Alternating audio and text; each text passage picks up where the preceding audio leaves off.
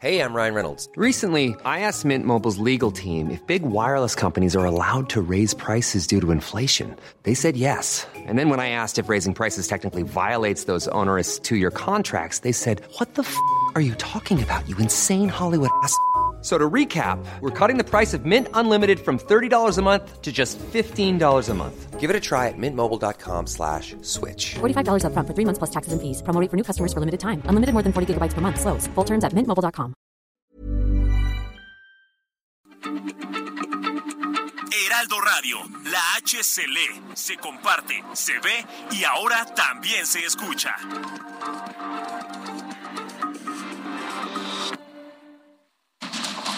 Inicia.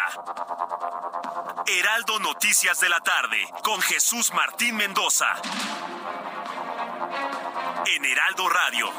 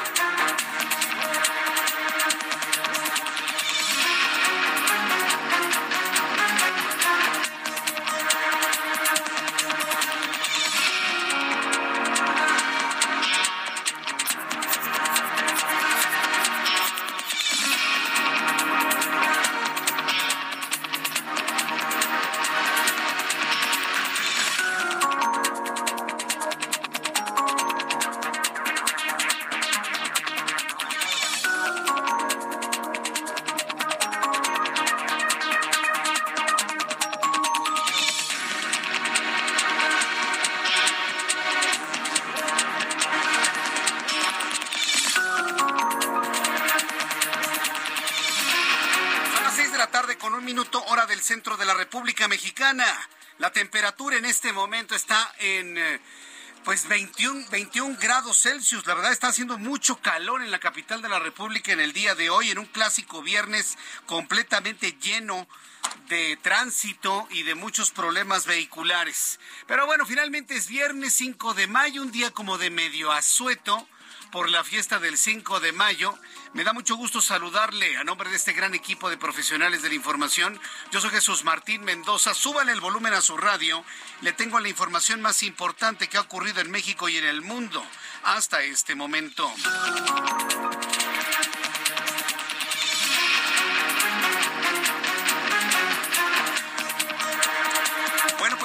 Lugar, en este 5 de mayo le informo que la Organización Mundial de la Salud ha declarado este viernes la finalización de la emergencia internacional por la pandemia de COVID-19 que duró 1.191 días y fue catalogada como una de las peores de la historia al causar 20 millones de muertes en todo el mundo. Es decir, esta pandemia que duró tres años solamente rivaliza con la pandemia de influenza AH1N1 de la primera década del siglo pasado, que habría causado la muerte de 50 millones de seres humanos en ese entonces.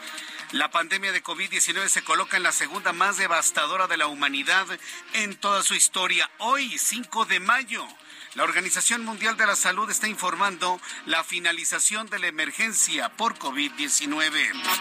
Mientras tanto, el presidente mexicano dio a conocer que se detectó un cargamento de fentanilo proveniente de China y que llegó al puerto de Lázaro Cárdenas, Michoacán, lo que comprueba el tráfico ilegal de esta sustancia desde el país asiático y anunció que se le enviará una nueva carta a su homólogo Xi Jinping para solicitarle apoyo para frenar ese flujo. Ya le dijeron al presidente que ellos no mandan fentanilo. Lo que llegó al puerto de Lázaro Cárdenas fueron precursores de fentanilo. No es lo mismo. A ver, para que me lo entiendan en términos muy entendibles para el nivel de Morena.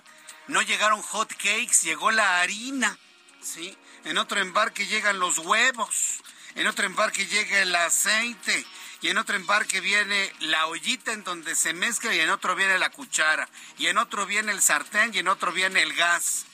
¿Me lo entiende? Lo que encontraron fue la harina. Uno de los ingredientes para hacer el hot cake.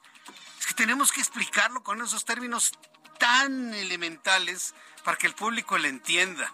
Pero bueno, finalmente lo detuvieron y el presidente mexicano informa que va a escribirle a su homólogo chino, Xi Jinping, cuando él le dijo ya que fentanilo completamente confeccionado ilegal no se ha enviado de China a México. Mientras tanto, este viernes se difundió el presunto secuestro de un grupo de 10 migrantes de origen colombiano en Sonora, el cual habría ocurrido el 2 de mayo pasado. La denuncia provino por parte del portal 1800migrante.com, organización con sede en Nueva York, que brinda asesoría legal a los migrantes.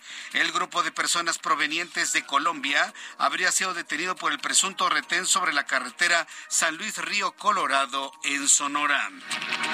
Previo a la coronación del rey Carlos III de este sábado, Todas las transmisiones especiales por la coronación del rey empezarán entre las 4 y las 5 de la mañana de mañana sábado.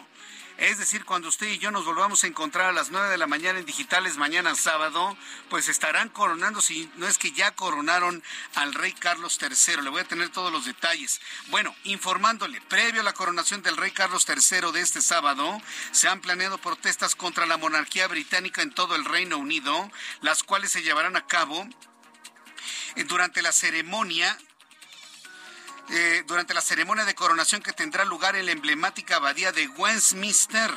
El grupo antimonárquico Republic que quiere que el rey sea reemplazado como jefe de Estado oficial por un funcionario electo, está organizando o promoviendo mítines en Inglaterra y en Escocia.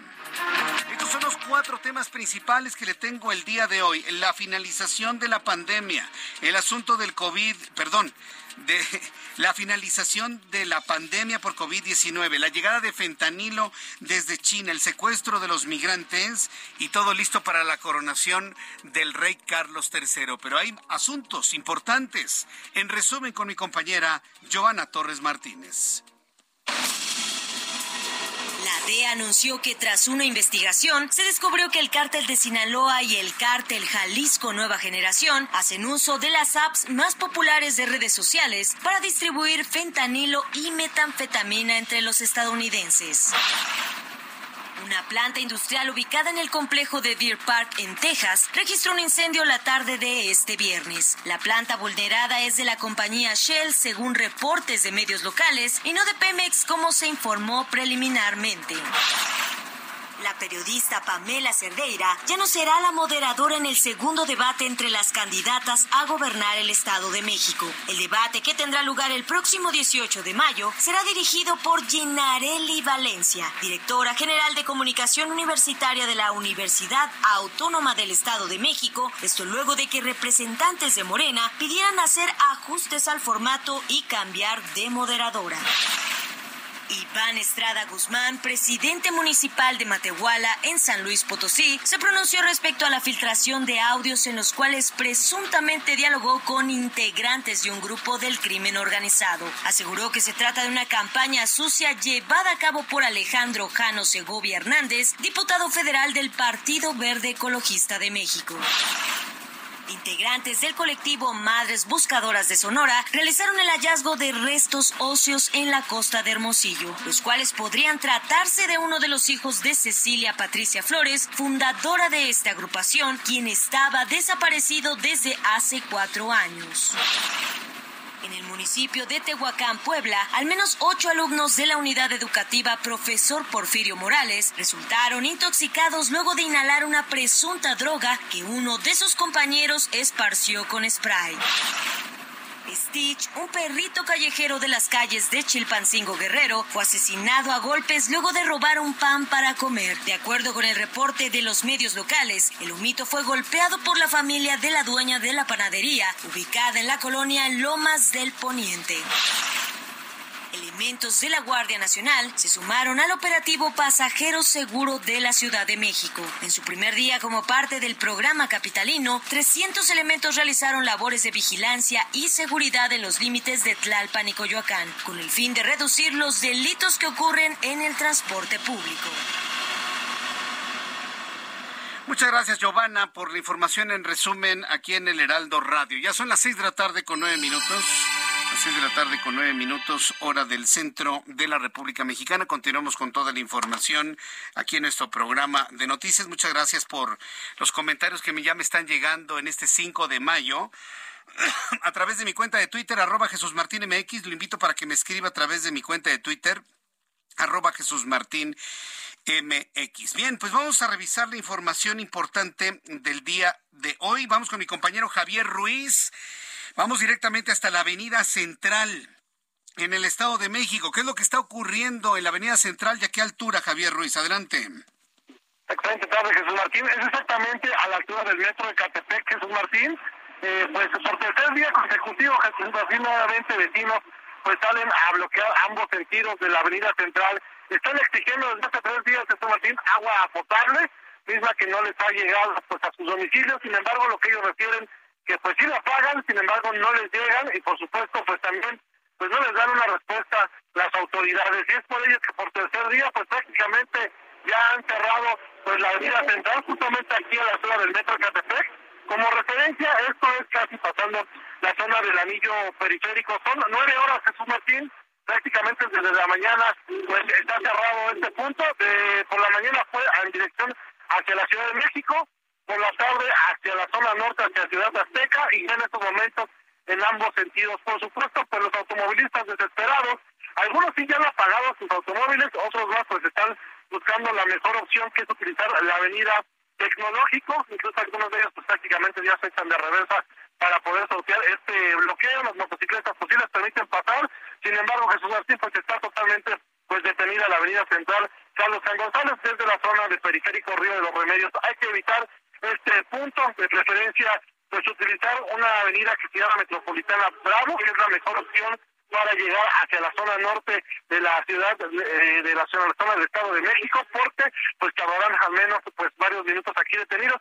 Y lo peor es que no les han dado una respuesta favorable Jesús Martín. Por eso pues no han decidido retirar este bloqueo. De momento Jesús Martín el reporte que tenemos. Muchas gracias por la información. Entonces esto es a la altura del metro Ecatepec Ecatepec de Morelos exactamente es casi casi pasando periférico aproximadamente unos 200 metros pero los cortes pues prácticamente ya los tenemos desde periférico, los vehículos están siendo desviados justamente hacia la zona de Nexahualcoyot, otros más hacia la Ciudad de México, porque pues la verdad este bloqueo no permite pues ni para atrás ni para adelante, Jesús Martín, están ya parados los automovilistas, Martín. Bien, gracias por la información, Javier. Estamos atentos, hasta luego. Hasta, hasta, luego, que te vaya muy bien. Vamos con mi compañero Alan Rodríguez. ¿En dónde te ubicas tú, Alan? Adelante.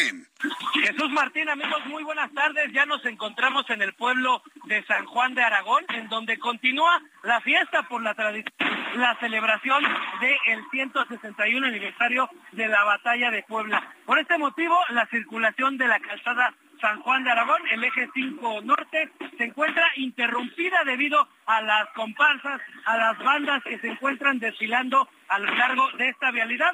Ya tenemos el corte a la circulación a partir de la zona de casas alemán. En el sentido contrario, para todas las personas a partir del cruce con Loreto Favela, encontrarán el corte a la circulación y como alternativa tenemos en estos momentos el eje 3 norte, la avenida Noé. Es el reporte que tenemos hasta el momento con una incidencia, únicamente una persona quien resulta herida por arma de fuego durante estas celebraciones. Sin embargo, la fiesta continúa aquí en el pueblo de San Juan de Aragón.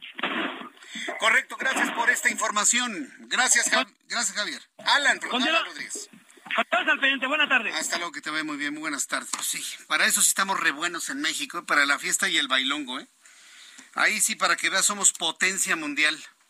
Potencia mundial. Lamentablemente. Bueno, son las seis de la tarde con 13 minutos, hora del centro de la República Mexicana. Bueno, quiero informarle que a petición del Consulado de Colombia en México, el consulado colombiano ha pedido ayuda al gobierno mexicano. Integrantes de la Mesa Estatal de Seguridad de Sonora informaron que están implementando un operativo especial de búsqueda de 10 ciudadanos de nacionalidad colombiana que desaparecieron en las inmediaciones del municipio de San Luis Río Colorado. Gerardo Moreno, corresponsal en Sonora, nos informa. Adelante, Gerardo. Hola, ¿qué tal Jesús Martín? Qué gusto saludarte desde Sonora, donde pues te tengo que platicar que integrantes de la Mesa Estatal de Seguridad Pública informaron que están llevando a cabo un operativo especial de búsqueda de 10 ciudadanos de nacionalidad colombiana que desaparecieron en las inmediaciones del municipio de San Luis Río Colorado en la frontera norte del estado. Según un comunicado emitido, fue a solicitud directa del Consulado de Colombia que las corporaciones de los tres niveles de gobierno comenzaron con este operativo especial, y es que sus familiares perdieron contacto con ellos cuando estaban en territorio sonorense, específicamente entre los municipios fronterizos de Sonoita y San Luis Río Colorado, lugar a donde viajaron para cruzar la frontera hacia los Estados Unidos. Según una alerta de la organización 1800 Migrante, fue el pasado 2 de mayo a las 11 de la mañana la última vez que se tuvo contacto con ellos. Al parecer fueron bajados del autobús donde viajaban y ya no contestaron las llamadas telefónicas y por eso se solicitó la ayuda internacional a su consulado. Según el reporte iban a bordo del autobús de la línea Light Select número 3435 y pasando el retén de revisión militar que está antes de llegar a San Luis Río Colorado, los bajaron del camión. En total eran 10 personas que salieron de Colombia huyendo de la violencia que viven en este país y hoy se encuentran desaparecidos. Apenas el 27 de abril se reportó el rescate de 63 personas migrantes secuestradas en el municipio de Sonoita, Sonora, de los cuales se informó que 43 eran originarios de Ecuador, 9 de Colombia, 5 de México, 4 de Venezuela, uno del Perú y otro de República Dominicana. Además, entre ellos había 13 menores de edad. Este rescate se realizó también gracias a la denuncia hecha, pero por el consulado de Ecuador, quienes también recibieron el reporte de conacionales desaparecidos Sonora. En este nuevo caso ya trabaja la unidad especializada de combate al secuestro de la Fiscalía, así como personal de Sedena, Guardia Nacional y Policía Estatal. Así la situación en nuestro estado, Jesús Martín. Muchas gracias por la información, Gerardo Moreno, desde Sonora. Fíjese nada más. ¿Me puedes subir el volumen a los audífonos, por favor? A ver. Eh, imagínense nada más ante lo que estamos. Súbele, súbele, porque no oigo. Este, bueno, pues estamos hablando de un problema, ¿sí? De desapariciones y de inseguridad en el país. Y hasta colombianos que podrían en un momento dado ser buenas personas, evidentemente, desaparecen. Estamos muy atentos de esta colaboración entre los dos países para que de esta manera, bueno, sepamos finalmente el paradero de ellos. Pero mire, usted y yo ya nos podemos imaginar el desenlace, ¿verdad? Este es México, lamentablemente. Mientras tanto, pues sí. Mientras desaparecen, hay violencia, saltan a las personas, las roban, las violentan, algunos los matan. Estamos bien contentos porque el ejército mexicano venció a una célula del ejército francés comandados por Napoleón Bonaparte, allá muy cerca de Puebla, ¿no? Ahí sí, ¿no? Y festejamos y tronamos cohetes y comemos guacamole y viva el 5 de mayo y sigue el viva el 5 de mayo. El presidente mexicano encabezó hoy el desfile cívico-militar por el centésimo sexagésimo primero aniversario de la batalla de Puebla, en el que, fíjese, 161 años, y seguimos festejando como si hubiese sido ayer. Estamos tan sedientos de historias de éxito, ¿ah? Estamos tan sedientos de historias buenas en este país que seguimos celebrando pues una batalla, ni siquiera la guerra, ¿eh? porque después, después nos invadieron y después nos hicieron la guerra y luego vino Estados Unidos y se apoderó del país. No, no, no, no. Qué sedientos estamos de historias de éxito. 161 aniversario de la batalla de Puebla en el que estuvo acompañado por el gobernador poblano Sergio Salomón Céspedes y parte del gabinete. Vamos con Noemí Gutiérrez, reportera del Heraldo Media Group, que nos tiene, pues, digamos, lo de cajón en 5 de mayo, ¿no? La celebración oficial de este día donde se recuerda la batalla de, perdón, el triunfo sobre en una sola batalla. Adelante, Noemí. Hola, muy buenas tardes, Jesús Martín, a ti a todo el auditorio. Pues comentarte que hoy la conferencia de prensa matutina fue en Puebla y después, como bien comentabas, fue la ceremonia del 161 aniversario de la batalla de Puebla. Y el presidente Andrés Manuel López Obrador pues estuvo acompañado de las tres corcholatas, el secretario de Gobernación Adán Augusto López Hernández, el canciller Marcelo Ebrard y la jefa de gobierno de la Ciudad de México Claudia Sheinbaum, también estuvo el embajador de, de Estados Unidos en México, Ken Salazar, la doctora Beatriz Gutiérrez Müller y también los gobernadores de Puebla y Veracruz. Y comentarte que ayer el presidente Andrés Manuel López Obrador pues destacó que México ha salido adelante pese a las intervenciones que se han registrado. Escuchemos parte de su discurso. La decisión de Napoleón III comenzó con la elección del archiduque austriaco Maximiliano de Habsburgo como nuevo emperador de México. En esta maniobra, los conservadores de nuestro país, como ya lo habían hecho diez años antes, trayendo del exilio al traidor Antonio López de Santana. En esa ocasión actuaron como comparsas de los franceses y les ayudaron en los planes intervencionistas.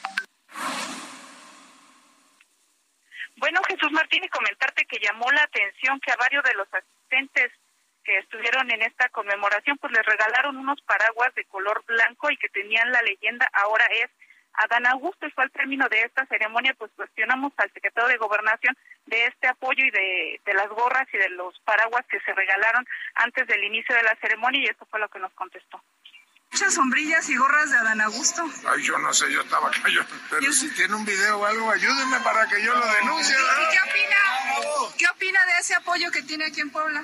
No, pues digo, no sé la verdad a qué se refiere porque no he tenido oportunidad de verlo, ahora voy a investigar. Y Jesús Martín, también, eh, también cuestionamos a la jefa de gobierno de la Ciudad de México sobre estos apoyos que tiene el secretario de Gobernación, pero también las pintas que han, se han manifestado a su favor. Escuchemos a la jefa de gobierno.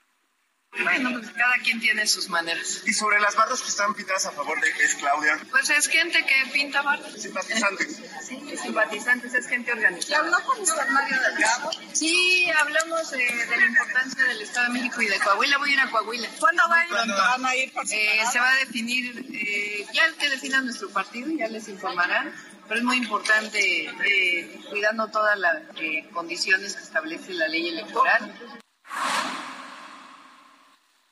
Y el único de las corcholatas que no declaró pues fue el canciller Marcelo Ebrard, que ya estaba arriba de una camioneta Sprinter, acompañado de la secretaria de Seguridad y Protección Ciudadana, Rosa Isela eh, Rodríguez, y también del almirante eh, Rafael Ojeda, el secretario de Marina, y después él se retiró sin dar declaraciones, y Adán Augusto López y Claudia Shema pues ya están confirmando que van a asistir a Coahuila para apoyar al candidato de Morena eh, Guadiana para estas elecciones. Eh, Jesús Martín, la información que te tengo. Gracias por la información, Noemí. Muy buenas tardes. Hasta luego, que te vaya muy bien. Pues van a Coahuila, ¿no? Para tratar de, de dar una imagen de que no es Guadiana. Pues la gente en Coahuila no quiere a Guadiana, hombre. Quieren a Manolo Jiménez. ¿Y a qué van? ¿A qué van? ¿A, a ayudarle a que la gente piense que el candidato es Ebrard o Claudia Sheinbaum? ¿Qué, ¿Qué van a hacer? Porque Guadiana ni disfrazándose de Jedi, como lo hizo ayer, pues prende en Coahuila. Entonces el llamado de Mario Delgado a que se olviden de 2024 y mejor los ayuden a no perder las elecciones en Coahuila y el Estado de México es finalmente lo que se está visualizando en este momento. Bien, cuando son las seis de la tarde con 22 minutos, hora del centro de la República Mexicana, fíjese que más adelante le voy a tener todos los detalles de lo que ha informado la Organización Mundial de la Salud. Si este día pasa la historia el 5 de mayo de 2023, pasa la historia como el último día de la pandemia. Hoy se decreta la finalización de la emergencia por pandemia. Voy a ser muy preciso. Hoy se declara la finalización de la emergencia por COVID-19, pero el COVID-19 sigue con nosotros. Y el virus va a permanecer con nosotros. Le puedo asegurar que hoy, día en el que la Organización Mundial de la Salud está eh, ya cancelando, terminando la emergencia por COVID-19, hoy miles de personas en el mundo se enteraron que dieron positivo por COVID-19. Y estoy seguro que a alguien que me escucha así le ha pasado. ¿Por qué? Pues porque finalmente el virus continúa entre nosotros. ¿Qué es más viral? Posiblemente. ¿Qué es más mortal? Pues ya no. ¿Cuál es la razón por la cual el virus SARS-CoV-2 ya no es tan mortal como al principio? Pues es un cúmulo de razones. La primera que argumentan los científicos es la protección de las vacunas. Yo en lo personal tengo mis dudas, pero nunca he dudado de que usted debe vacunarse. Pero en este momento, pues ya no hay vacunas, ya ni de las de AstraZeneca, ni las de Pfizer, la famosa vacuna eh, patria que llegó tardísimo, tardísimo, vacuna que no es mexicana, ojo, la vacuna patria no es mexicana, es una vacuna confeccionada en los Estados Unidos, pero con patente liberada para ayudar a los países pobres del tercer mundo y ya le ponen su nombre. O sea, lo que se hizo en México fue a fabricarla, ¿no? Por supuesto.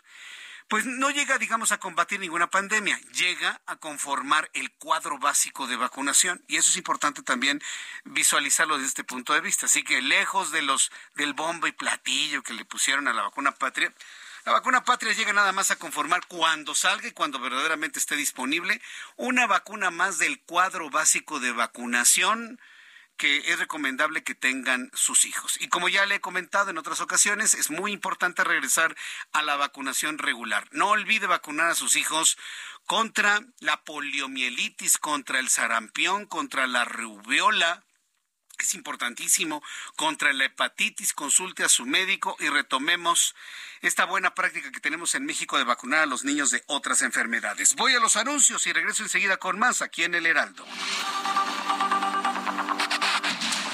Escucha las noticias de la tarde con Jesús Martín Mendoza. Regresamos.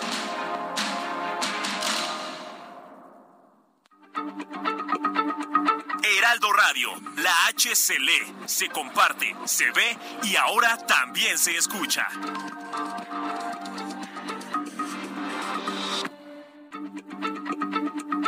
Heraldo Radio, la H se lee, se comparte, se ve y ahora también se escucha.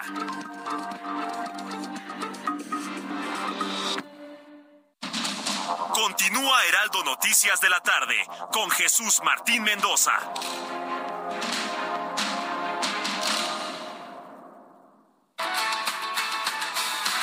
Colorido de las artesanías, los sabores de la comida y la calidez de la gente de Yucatán llegan a la Ciudad de México. Ven a la Feria Yucatán Expone. Conoce y disfruta de la cultura, la gastronomía y productos de la tierra del Mayab eterno. Yucatán Expone, del 12 al 21 de mayo en el Zócalo de la Ciudad de México. Entrada gratuita. El gobierno del estado de Yucatán invita.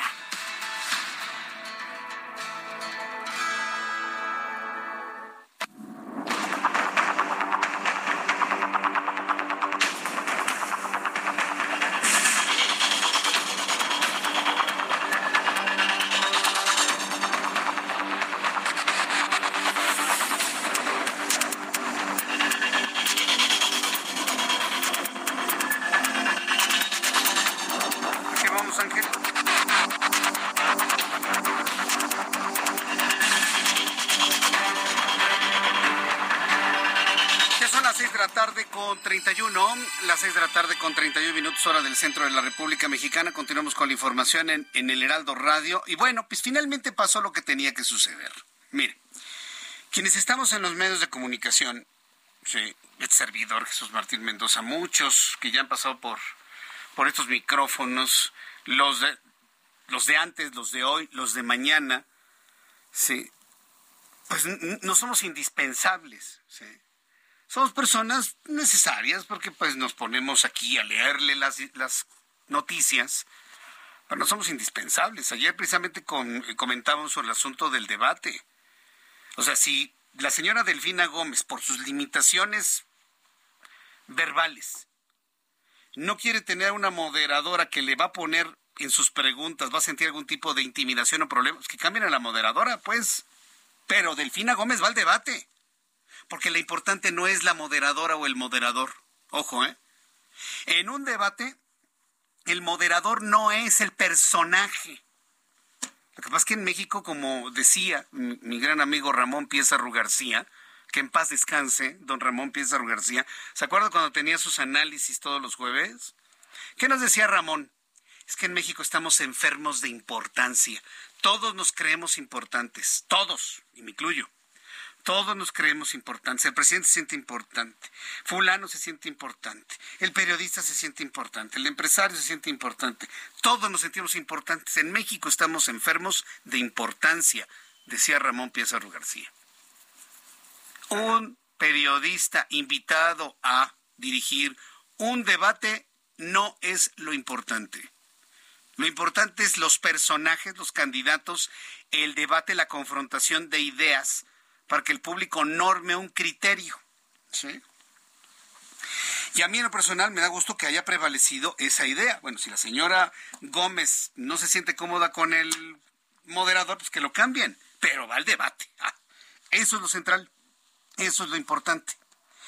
Entonces, tomando en cuenta esto, pues quiero informarle que efectivamente el Instituto Electoral del Estado de México ha decidido decirle no a Pamela Cerdeira para que eh, dirija el debate y ya hubo un cambio. Porque no se le va a permitir a ninguno de los dos actores, ni a Alejandra del Moral ni a Delfina Gómez, a que pongan pretextos por el moderador. El Comité Especial para la Organización de Debates del Instituto Electoral del Estado de México eligió mediante sorteo a la directora general de Comunicación Universitaria de la Universidad Autónoma del Estado de México, UAM-MEX, Ginarelli Valencia Alcántara.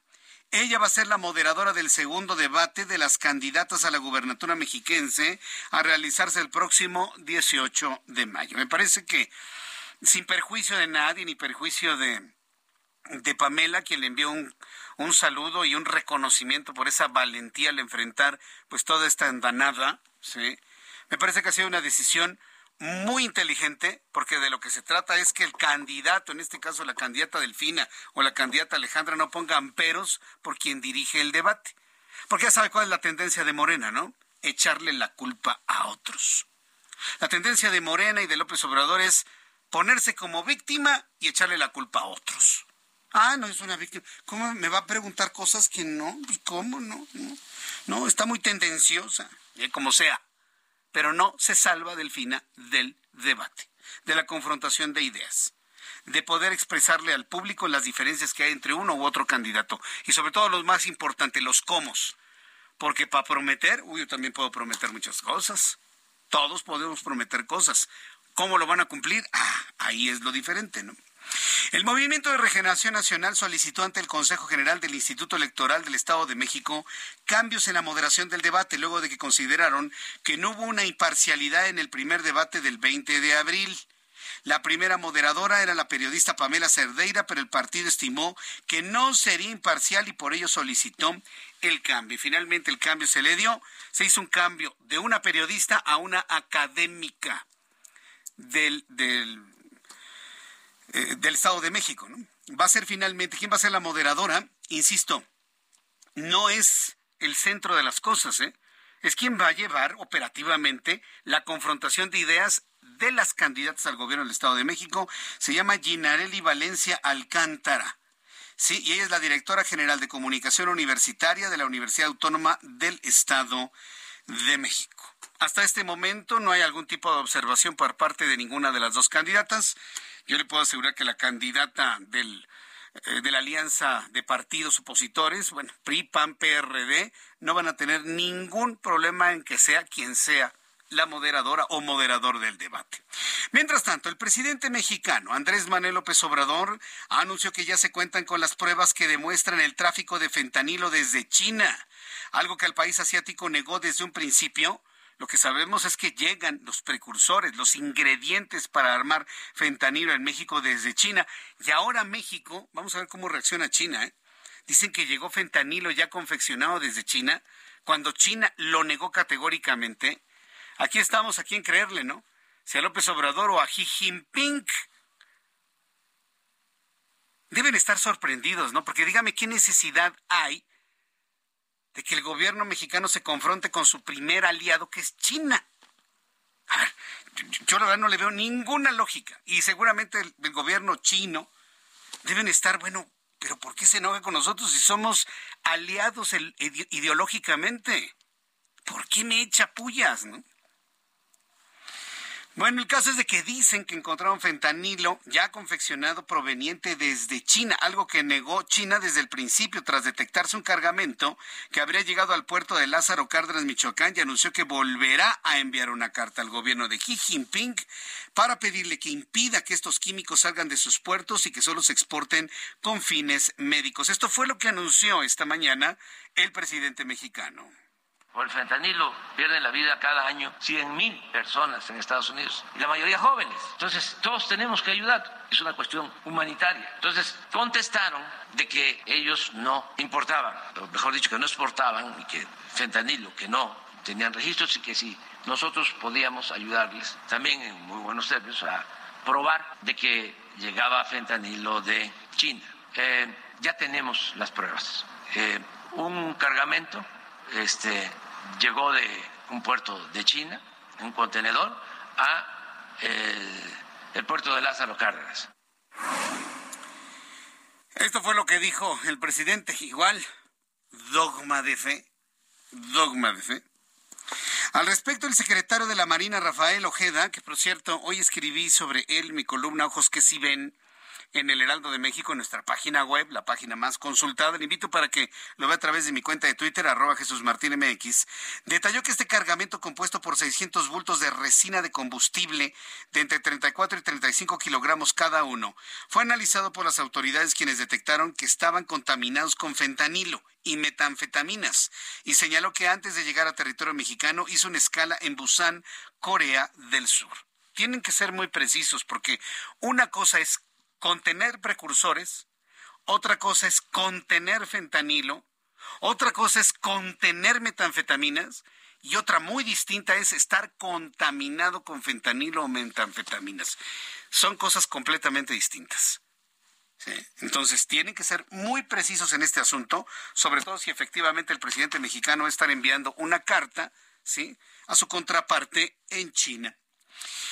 Las seis de la tarde con 39 minutos hora del centro de la República Mexicana. Lo que verdaderamente ha causado verdadero asombro en el mundo es la declaración de Tedros Adhanom Ghebreyesus, el director de la Organización Mundial de la Salud, porque no pasó ni siquiera una semana, ¿eh? pasaron unas cuantas horas de su declaratoria en donde decía que ya veía cercana la, la finalización de la pandemia, pasaron a lo mucho 48 horas para determinar efectivamente el fin de la emergencia o sea, tendemos a, por economía verbal a decir, ya acabó la pandemia. No, no, no ha acabado la pandemia. Ha acabado la emergencia por la pandemia, que es completamente distinto.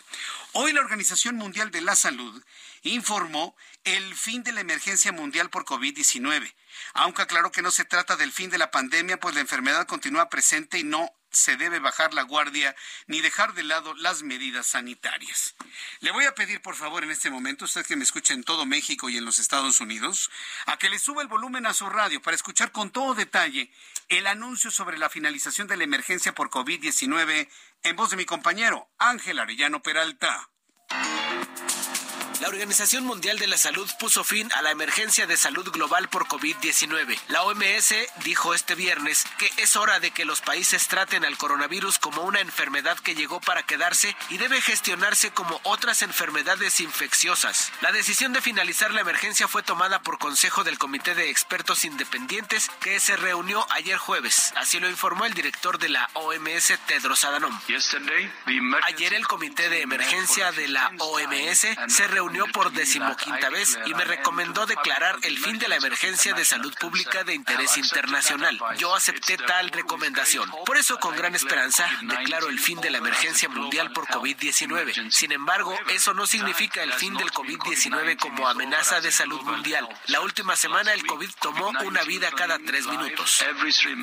El director de la OMS aseguró que con base en cifras oficiales se calcula que casi 7 millones de personas murieron a causa del virus Aunque la cifra real dijo puede ser casi tres veces más grande, es decir, cuando menos 20 millones de decesos. Cabe recordar que el Comité de Emergencia de la OMS se reunió por primera vez el 22 de enero del año 2020 y ocho días después, el 30 de enero, siguiendo el consejo del comité, la OMS declaró la emergencia de salud pública internacional. El 11 de febrero de 2020, la OMS anunció que COVID-19 sería el nombre oficial de la enfermedad, una abreviación de Coronavirus Disease 2019, es decir, enfermedad por coronavirus 2019. El 2 de diciembre de 2020, el Reino Unido aprobó el uso de emergencia de la vacuna desarrollada por Pfizer BioNTech en contra de COVID-19. La primera vez que se aplicó fue el 8 de diciembre del 2020 en el Reino Unido y fue a Margaret Keenan, una mujer de 90 años. Reportó para las noticias de la tarde Ángel Arellano Peralta. Muchas gracias Ángel por la información y este resumen de lo que ha sucedido a tres años de la pandemia. Entonces, bueno, pues eh, han pasado tres años, no, no, lo puedo creer y cómo ha pasado el tiempo. En la línea telefónica el doctor Javier Tello, consultor en políticas de salud pública. Estimado doctor Tello, me da mucho gusto saludarlo, bienvenido, buenas tardes. Buenas tardes, Jesús Martín, qué gusto. ¿Qué significa poner fin a la emergencia? Es decir, ¿ya podemos hacer lo que queramos en el mundo? Coméntenos, por favor, doctor Tello. Absolutamente no, Jesús Martín. Como bien dice el doctor Tedros, eh, el fin de la emergencia sanitaria se da porque, bueno, los gobiernos ya pueden ahora dedicar sus esfuerzos a administrar perfectamente eh, esta infección que está con nosotros, y que va a seguir con nosotros. Y esto es bien importante que el auditorio lo entienda.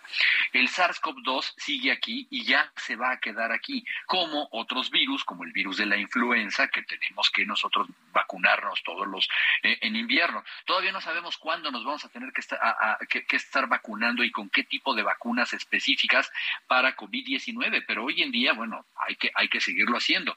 De la misma forma, tenemos que seguir siendo muy precavidos porque, bueno, así como vimos ya el invierno pasado, podemos tener hasta tres infecciones simultáneas, influenza, COVID-19, virus sincicial respiratorio en el caso de los ancianos. Es lo, lo, que se dice ahora es que las infecciones no se están incrementando de manera tan rápida como lo vivimos durante esta pesadilla de tres años y que la mortalidad no es tan grande. Pero para nada tenemos que bajar la guardia. ¿Por qué el virus SARS-CoV-2 ha bajado su virulencia y su peligrosidad, doctor? Bueno, principalmente porque mucha de la población mundial, no, no la que quisiéramos, y hay mucha gente que no, eh, ya se encuentra inmunizada o tiene un cuadro de vacunación hasta repetitivo o han tenido infecciones recientes o infecciones antiguas o una combinación de ambas cosas. Entonces, vaya, el virus, conforme tiene que ir mutando, eso es lo que hacen los virus para poder sobrevivir, ha encontrado pues cada vez menos oportunidad en organismos que han desarrollado adecuadamente una inmunidad. Esto no significa que no pudiera darnos una sorpresa posteriormente. Por eso hay que aprender a administrar esta infección ahora en una fase endémica. O sea, finalmente nos dio la inmunidad de rebaño de la que tanto se hablaba al principio. No necesariamente, fíjate que se hablaba mucho de la inmunidad de rebaño en el sentido de cuántas personas tendrían que infectarse para detener el traspaso de esa infección. Aquí más bien es que, vaya, gran parte de la población pues finalmente tenía una inmunidad de algún tipo y las variaciones de este virus no le dieron. Pero vaya, hablándolo de manera correcta, lo que se demuestra es que cuando la gente y cuando se hace un esfuerzo mundial por inmunizar a la población, podemos detener lo que a todas luces era, era una masacre, Jesús Martín. Están hablando hoy, el doctor Tedros nos dice que de una cifra oficial de 7 u 8 millones de muertes, podemos calcular tranquilamente el triple en exceso de mortalidad y en muertes que no se diagnosticaron. Eh, estamos hablando casi, casi de 21 millones o más de, muertes en tres años en el planeta. ¿eh? Bien, pues eh, 20 millones de muertos durante toda la pandemia, más los que se sumen, la segunda pandemia más peligrosa para la humanidad después de la de influenza de principios del siglo pasado, ¿no, doctor? Completamente correcto. Eh, yo creo que aquí hay una llamada de atención muy grande. Tú recordarás este estudio que publicó The Lancet, este análisis que hizo en septiembre del año pasado, donde no le iba bien a todo el planeta. O sea, todos los países lo hicieron unos mal y otros peor. Y, tiene que quedarnos en la mente que va a venir otra pandemia. No sabemos cuándo. Y seguramente va a ser de un virus o de una bacteria. Y si no aprendimos como países, como economías, a estar preparados, a tener medidas de protección, a tener una equidad en el manejo de las vacunas, para que lleguen a las poblaciones más pobres, a, darle un sustento y, un soporte económico a la población al momento de tener que, que ponerla en cuarentena, a no tener equipos de protección, nos va a ir mal en la que sigue. ¿eh? Pues sí, eso es lo que he estado eh, de alguna manera escuchando de algunos especialistas. Hablan de la que sigue, la que sigue. Entre esta de COVID-19 y la anterior, corría el año 2009. Tuvieron que pasar pues poco más de 10, 10 años, 11 años para que se presentara otra pandemia. ¿Podríamos esperar la siguiente en otros 10 años, en una década más, o podría llegar antes, doctor? ¿Usted qué piensa? Mira, no quiero ser ni, ni, ni fatal lista ni fantasioso. La podemos esperar el día de mañana o la podemos esperar en 100 años. Ah. Pero déjame ponerte un ejemplo práctico, solamente un ejemplo práctico. Recordarás hace como cuatro semanas que encontraron cualquier cantidad de leones marinos, como 3.500 leones marinos muertos en la costa de Chile. Y se vio que estaban contagiados de un, creo que H3N3, una, un H5N1, una cosa así, que es un virus de, de influenza aviar Es decir, estos leones marinos habían atacado unos pingüinos y se contagiaron. Ese virus había pasado ya de un ave a un mamífero. Las mutaciones virales se pueden dar en cualquier momento y no nos van a avisar. Sabemos que hoy en día con la deforestación, con los cambios ambientales y con la velocidad de viaje que tienen los seres humanos, cualquier infección puede estar del otro lado del mundo en cuestión de horas. ¿sí? Entonces, lamentablemente no podemos preverlo. Por eso es momento de tener todos los recursos listos por si esto vuelve a ocurrir. Bien, doctor Tello. Bueno, pues entonces, ¿qué? ¿Seguimos con sana distancia, evitando lugares concurridos, usando cubrebocas en lugares concurridos y cerrados? ¿Será la recomendación? ¿Con, ¿Seguimos con el protocolo? Fíjate que sí, yo creo que es mejor, mira, nunca va a sobrar realmente estar eh, más protegidos. Yo quisiera preguntarle a tu auditorio, ¿quién se siente realmente cómodo hoy entrando eh, a, la hora de, su trabajo en un elevador lleno con 20 personas que le están respirando en la nuca y que no tienen cubrebocas. Eh, de, verdad es donde nos vamos a sentir cómodos. Eh, entonces creo que es mejor haber aprendido esto. No solamente nos vamos a contagiar de COVID, Jesús Martín, nos vamos a contagiar de cualquier cosa que nos estén respirando encima. Creo que tenemos que adaptarnos a los cambios y aprender, bueno, algún día aprendimos a utilizar pañuelos, la pandemia pasada, ¿te acuerdas que aprendimos a lavarnos las manos compulsivamente y a estornudar adentro del codo? A lo mejor son enseñanzas para tratar de proteger nuestra propia salud que no sobran. Bien, pues eh, doctor Tello, me dio mucho gusto saludarlo. Yo le agradezco mucho el que me haya tomado la comunicación el día de hoy aquí en el Heraldo. Muchas gracias, doctor.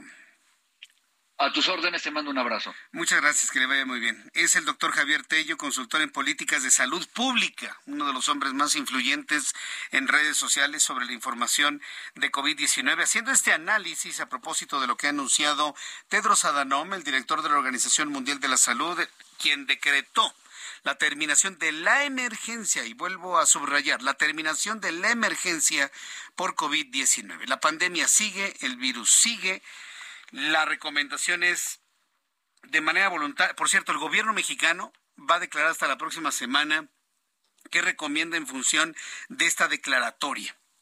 Pero independientemente de lo que sugiera el gobierno mexicano, un gobierno que nunca privilegió el uso del cubrebocas, un presidente que nada más lo vimos con cubrebocas cuando recibía personas del extranjero, ¿Cuántas veces lo vio usted sin con cubrebocas frente a eh, Joe Biden, ahí sí, ahí sí no, no, no andaba ahí de valiente, decir, ah, el cubrebocas no sirve, a ver, sin cubrebocas frente a Joe Biden, a ver, yo quiero ver.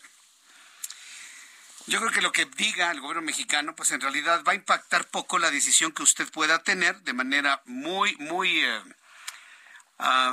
muy libre de seguir utilizando su cubrebocas en lugares cerrados. Yo, por ejemplo, yo Jesús Martín Mendoza, voy a seguir utilizando cubrebocas como dice el doctor Tello, en un elevador, en oficinas cerradas, en lugares desconocidos, en lugares donde voy por primera vez, en lugares abiertos donde haya mucha gente, es decir, una plaza comercial, por ejemplo.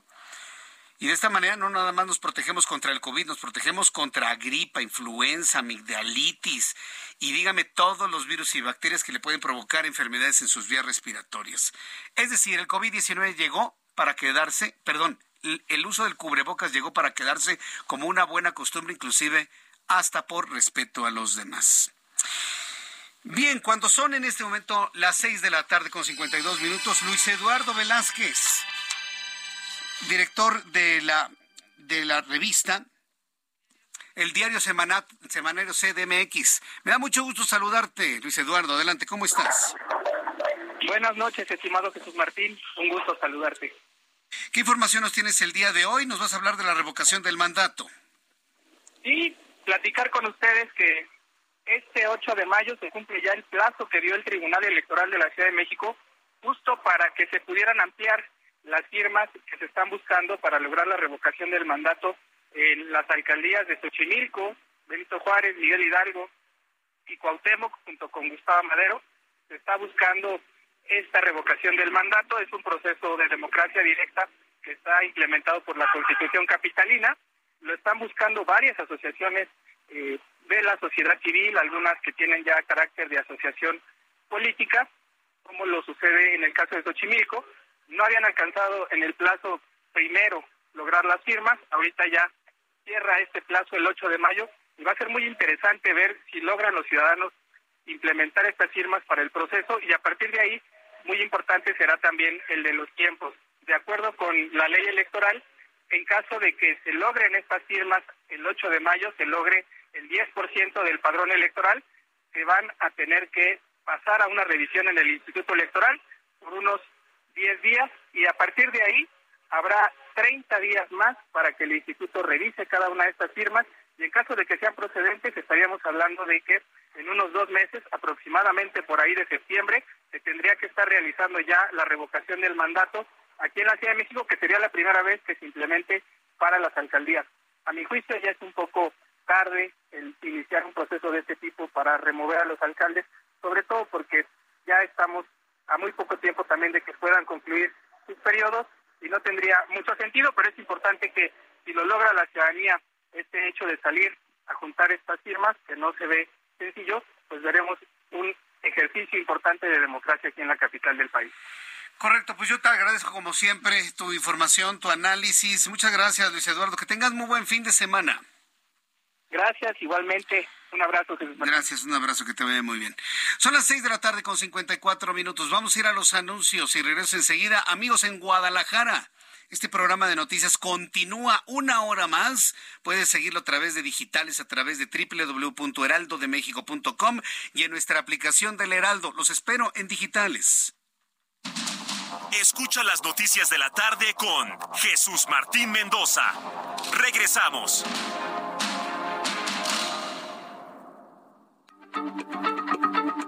Heraldo Radio, la H se lee, se comparte, se ve y ahora también se escucha.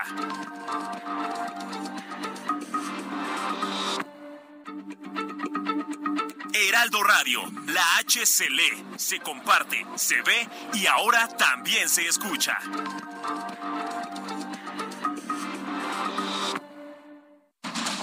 Continúa Heraldo Noticias de la tarde con Jesús Martín Mendoza.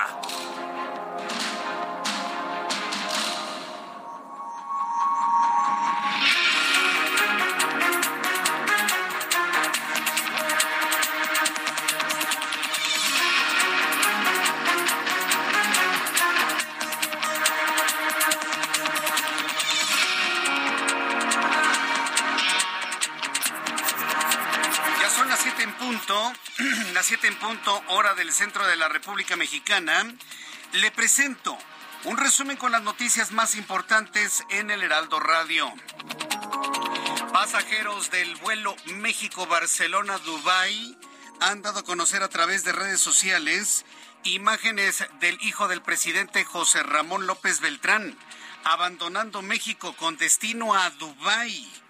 En redes sociales aparecen fotografías del hijo del presidente abordando un avión que lo llevaría de México a Barcelona y posteriormente de Barcelona a Dubái.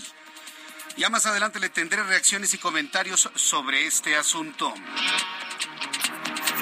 En otras informaciones que le tengo aquí en el Heraldo Radio, la Organización Mundial de la Salud declaró este viernes la finalización de la emergencia internacional por la pandemia de COVID-19 que duró 1.191 días y que fue catalogada como una de las peores de la historia al causar alrededor de 20 millones de, de muertes en todo el mundo. El Comité Especial para la Organización de Debates del Instituto Electoral del Estado de México ha cambiado a la moderadora. Ya no será Pamela Cerdeira.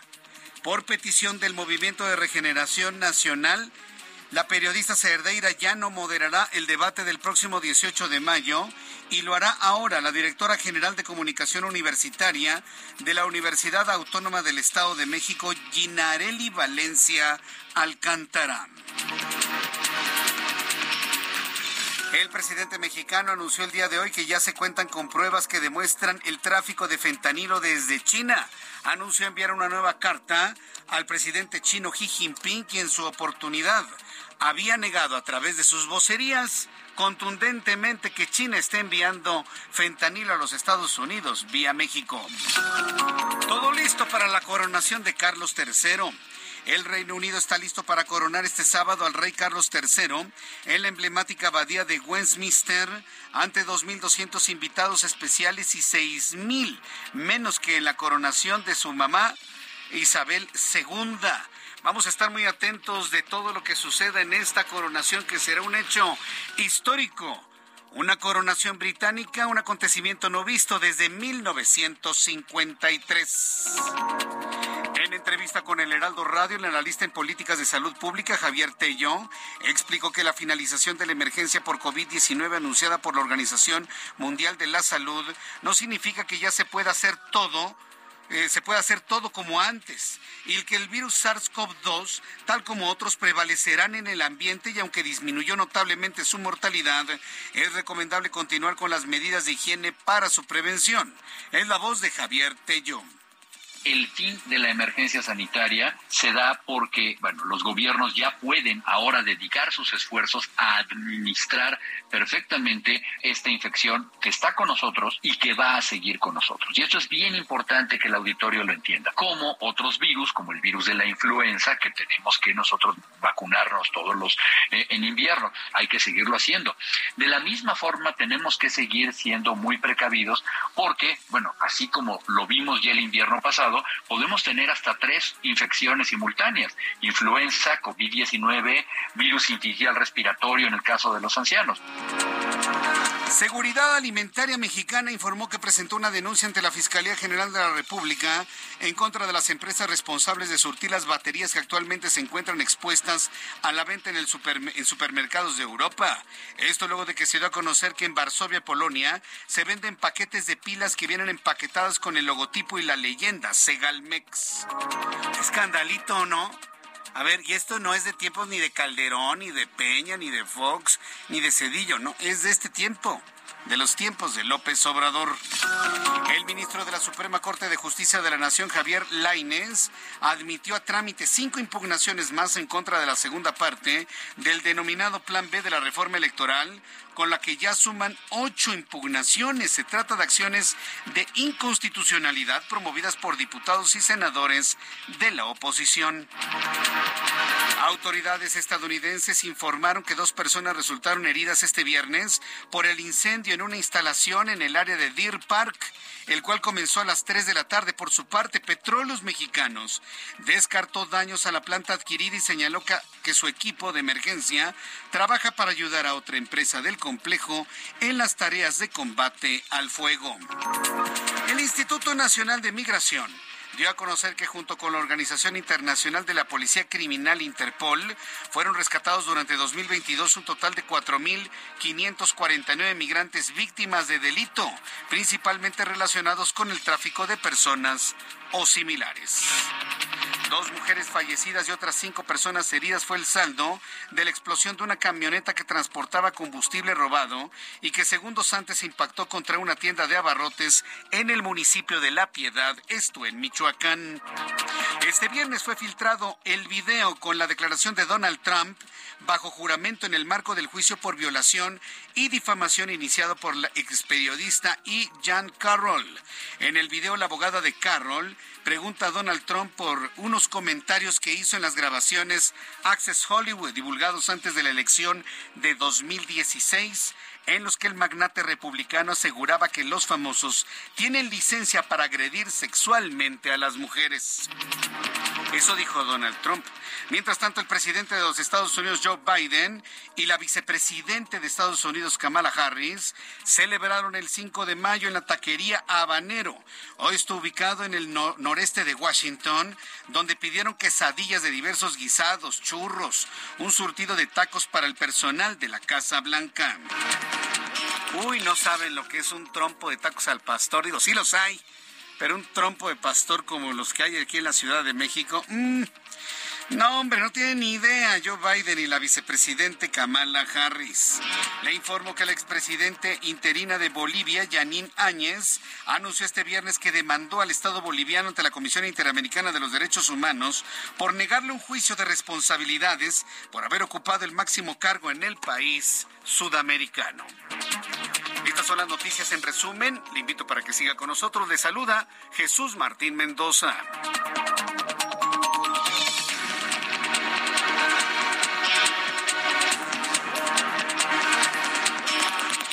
Son las 7:07, las 19 horas con 7 minutos tiempo del centro de México. Escucha usted el Heraldo Radio. Yo soy Jesús Martín Mendoza con toda la información importante del día de hoy.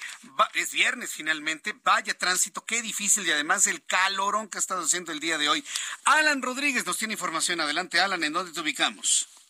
Jesús Martín, amigos, muy buenas tardes. Zona norte de la Ciudad de México, calzada San Juan de Aragón, el eje 5 norte, con severos asentamientos ya para todas las personas que dejan atrás la zona del metro Martín Carrera y se dirigen con rumbo hacia el cruce de Gran Canal. Considere que hasta este punto se encuentra la situación, ya que a partir de este punto ya tenemos el corte a la circulación para todas las personas que pretendían llegar hacia la zona de Loreto Favela. Ya no podrán llegar hasta este punto debido a la presencia de personas que están celebrando el 5 de mayo la batalla de Puebla. Son habitantes del pueblo de San Juan de Aragón. Hace un par de horas, a las 5 de la tarde aproximadamente, en este punto se registró un tiroteo en el que una persona resultó con lesiones y ya informó la Secretaría de Seguridad Ciudadana que tiene a una persona asegurada como presunto responsable de estas agresiones. Por lo pronto, Jesús Martín, es el reporte que tenemos. Tome en consideración las afectaciones vehiculares y como alternativa el eje 3 norte, la avenida Noé, que le estará permitiendo llegar hasta esta parte de la Ciudad de México. Muchas gracias por esta información. Gracias. Continuamos el pendiente. Gracias, Alan, que te ve muy bien. Javier Ruiz. Adelante, Javier, gusto en saludarte. Gracias, Jesús Martín. Y tenemos buenas noticias para todas las personas que transitan sobre la avenida central Carlos Juan González. Llegando al metro de Catepec, Jesús Martín, pues ya informamos de este bloqueo de vecinos de esta zona que están exigiendo principalmente agua potable. La buena noticia es para quien viene transitando de la zona de periférico hacia Ciudad Azteca, Jesús Martín, pues ya podrán hacerlo, están retirados, pues más bien se han replegado este grupo de personas. Sin embargo, el sentido opuesto, es decir, para quien va hacia la zona de periférico o hacia la zona de la Ciudad de México, este bloqueo todavía continúa, todavía al menos permanecen 50 personas y pues lo que nos han referido es que de no retirarse, de no, de no darles una solución, no pretenden retirarse, muy afectada ya la circulación para quien deja atrás la zona de Ciudad Azteca, hay que tomar como alternativa la avenida R1 para quien desea llegar hacia el periférico en su tramo Río de los Remedios. De momento, Jesús Martín, es el reporte que tenemos. Muchas gracias por la información, Alan Rodríguez. Hasta luego. Gracias, Javier, perdóname. Gracias, Javier Ruiz, por la información. Son las siete con diez, hora del centro de la República Mexicana. Bien. Eh, continuando con toda la información, le comenté al inicio de nuestro programa que hay una persona a bordo de un avión que le tomó fotografías al hijo del presidente tomando un vuelo México-Barcelona-Dubái. Y perdón, pero no hay duda, claro que sí es. Ahora, ¿de cuándo son estas fotos? Pues quién sabe. Hace unos instantes en una cuenta que yo no puedo asegurar que sea del hijo del presidente, perdón. Y si tengo algo que reconocer en este momento y criticarle a la plataforma de Elon Musk, Twitter, es que si alguien paga por certificar su cuenta, pues eso no significa que sea la cuenta de quien dicen que es. Antes sí, porque Twitter lo que hacía era, sin ningún pago de por medio, veía credenciales, veía documentación y entonces la certificación que hacía Twitter daba una certeza de que la cuenta era de la persona que tenía que ser. Hoy, si usted le paga 2.800 pesos a Twitter, le certifican su cuenta, punto. Y ni le pide ningún documento. Es más, si tiene cinco seguidores y usted pagó el dinero, Twitter le certifica la cuenta. Entonces, de que a mí me digan que esa cuenta es de quien dice ser, yo en lo personal tengo mis dudas. Y es algo que no está funcionando bien en Twitter. ¿eh? La certeza de que las cuentas sean de quien dicen ser. En esta cuenta, que presuntamente es del hijo del presidente, se ve un video en donde le están tomando el video hoy, 5 de mayo, en el Ángel de la Independencia. Bueno, pues ahí están las dos versiones. Usted crea la que usted crea la que sienta que es la verdad, pero yo tengo la obligación de consignarle las dos cosas. Unos por un lado dicen que ya se fue a Dubái y otros dicen que está sentadito en las escalinatas del Ángel de la Independencia. ¿Tienes el audio? A ver, ¿cómo suena el video de Twitter? Vamos a escucharlo. ¿Puedes sostener, por favor, la cámara?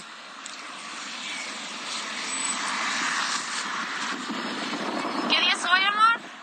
5 de mayo de 2023.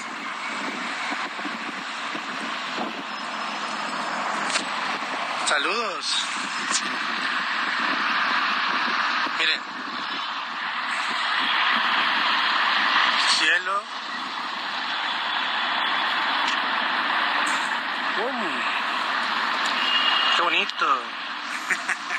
bueno, ya con eso, ya, ya, ya, ya. Gracias, Ángel, suficiente. Fíjense nada más lo que tienen que hacer. Fíjense nada más lo que tienen que hacer por la falta de credibilidad. O sea, eso debería preocuparle a él. No a nosotros. Yo le consigno el hecho. Pero imagínense tener que estar haciendo este tipo de malabares para generar credibilidad. Está complicado, complicadísimo. Pero bueno, sea lo que sea, pues ahí ya le consigné las dos versiones que giraron hace unos instantes y que bueno, yo aquí le informo objetivamente en el Heraldo Radio. Ya son las 7 con 13 horas del centro de la República Mexicana. Vamos a revisar cómo terminó la semana, los mercados financieros, el tipo de cambio, el dólar, todo lo que usted quiere saber en voz de mi compañero Héctor Vieira. La Bolsa Mexicana de Valores cerró la sesión de este viernes con un avance del 0.49%, equivalente a 270.18 puntos, con lo que el índice de precios y cotizaciones, su principal indicador, se ubicó en 54.937.39 unidades. Sin embargo, cerró la semana con una pérdida acumulada del 0.31%. En Estados Unidos, Wall Street cerró con ganancias generalizadas, ya que el Dow Jones avanzó 552.32 puntos para llegar a 33.674.38 unidades. Por su parte, el Standard Poor's ganó 75.89 puntos, con lo que se ubicó en 4.136.25 unidades, y el Nasdaq sumó 271.47 puntos para ubicarse en 12.235.41 unidades. En el mercado cambiario el peso mexicano se apreció 0.71% frente al dólar estadounidense y cerró en 17 pesos con 3 centavos a la compra y 17 pesos con 77 centavos a la venta en ventanilla. El euro cerró en 18 pesos con 86 centavos a la compra y 19 pesos con 58 centavos a la venta. El Bitcoin tuvo un alza en su valor del 2.03% para ubicarse en 29.644.50 dólares por unidad, equivalente a 527.111 pesos mexicanos con 7 centavos.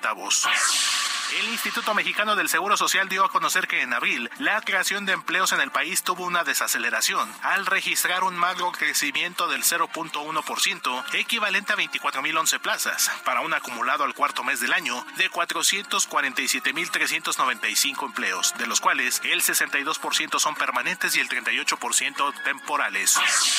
El Instituto Nacional de Estadística y Geografía informó que en abril se comercializaron 97.610 automóviles nuevos, lo que representa un crecimiento del 17% en comparación al mismo mes del año pasado, para un acumulado de 412.736 unidades vendidas entre enero y el cuarto mes del año.